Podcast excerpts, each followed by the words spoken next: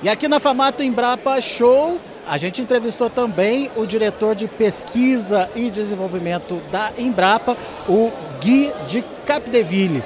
Ele trouxe muita informação importante, muita informação legal, principalmente norteando para onde vai a pesquisa brasileira. Assista um trechinho da conversa que a gente teve com ele.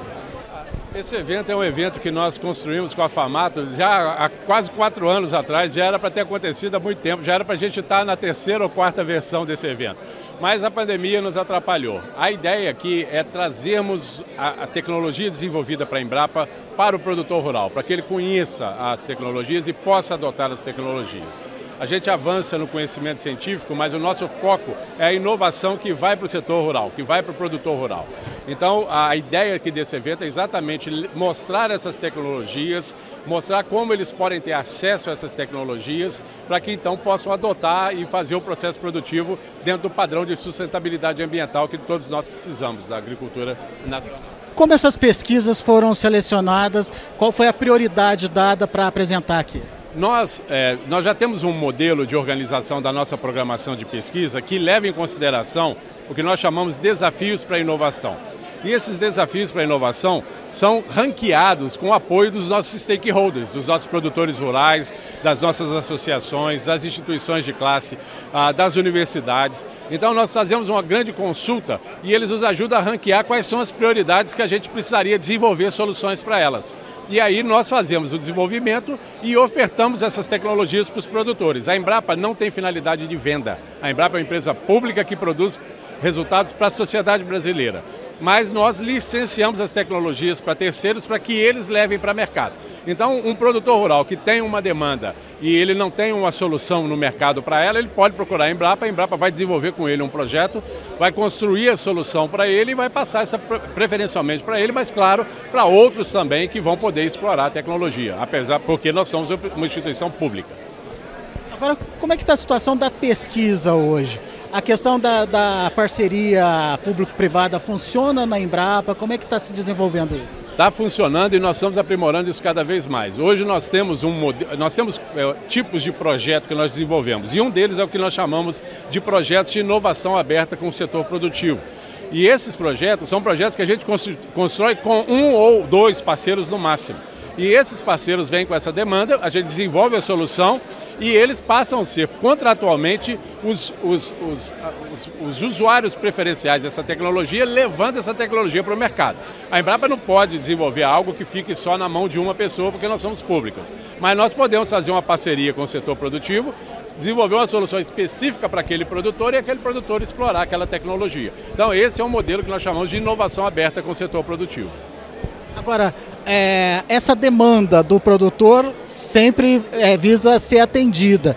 É, e os recursos para isso, ah, na verdade, eles já existem, já estão disponíveis ou precisa ser captado ainda? Quando os produtores são produtores médios e grandes, eles bancam praticamente tudo. A, a Embrapa entra com a contribuição econômica, mas não financeira.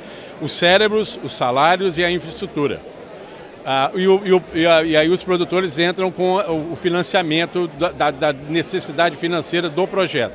Quando eles são micros e pequenos, eles entram com até 10% desse valor, a Embrapa entra com o resto. Quando é agricultura familiar, é o que nós chamamos de inovação social. A Embrapa banca 100% das ações e que são desenvolvidas com o objetivo de atender o produtor, o pequeno produtor e o produtor familiar. As pesquisas que, que estão hoje sendo demonstradas, elas já vêm sendo desenvolvidas há algum tempo. Mas o que, que é o futuro? O que, que é a demanda do futuro está pedindo lá para a Embrapa? A demanda do futuro é produção sustentável. É isso. E o Brasil já faz isso há muito tempo. Tá? A maioria dos países do mundo estão começando a discutir o assunto. Nós já estamos fazendo há muito tempo. Mas a ideia é como produzir com sustentabilidade e como podemos adotar a ciência para fazer isso de forma é, econômica, de forma a poupar o ambiente, poupar as, as florestas, poupar a água. Então, o conhecimento científico nos ajuda a fazer esse tipo de entrega para a sociedade, aonde o produtor rural vai continuar produzindo para os próximos 50 anos, e aí a tecnologia da informação, a inteligência artificial, o machine learning, são ferramentas que vêm aí para poder mudar completamente essa interação do produtor com a ciência A grande vantagem do Brasil é que o produtor brasileiro já adota a ciência há muito tempo. Ele abraçou a ciência, ele acreditou na ciência, acreditou nas instituições científicas e é por isso que o agro brasileiro é o agro de destaque no mundo como a gente tem hoje. O senhor acha que o potencial produtivo ainda está por vir, o potencial produtivo do Brasil? Acho que agora o potencial produtivo nós já temos. Nós somos para algum, em algumas commodities a gente perde para os Estados Unidos, mas a gente é o maior produtor de alimentos do mundo. Então, hoje nós já temos o, o processo produtivo no, na, na, escala.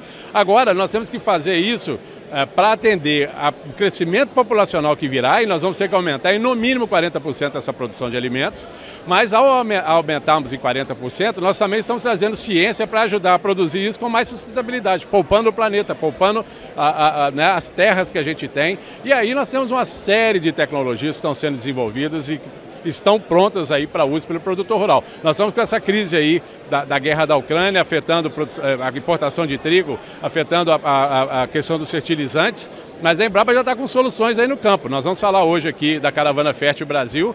Nós estamos ajudando o produtor rural a economizar no uso de fertilizantes. Nós estamos lançando, já lançamos uma cultivar de trigo que está batendo recordes mundiais de produção no Cerrado. E nós temos expectativa que em 5, 10 anos nós, nós seremos autossuficientes em trigo. Ao atingirmos isso, nós estaremos 100% com segurança alimentar no Brasil, coisa que nenhum país do mundo tem. Obrigado, diretor. Participe das nossas mídias sociais no Facebook Notícias Agrícolas, no Instagram, arroba Notícias Agrícolas e em nosso Twitter, arroba Notiagre. E para assistir todos os nossos vídeos, se inscreva no YouTube e na Twitch Notícias Agrícolas Oficial.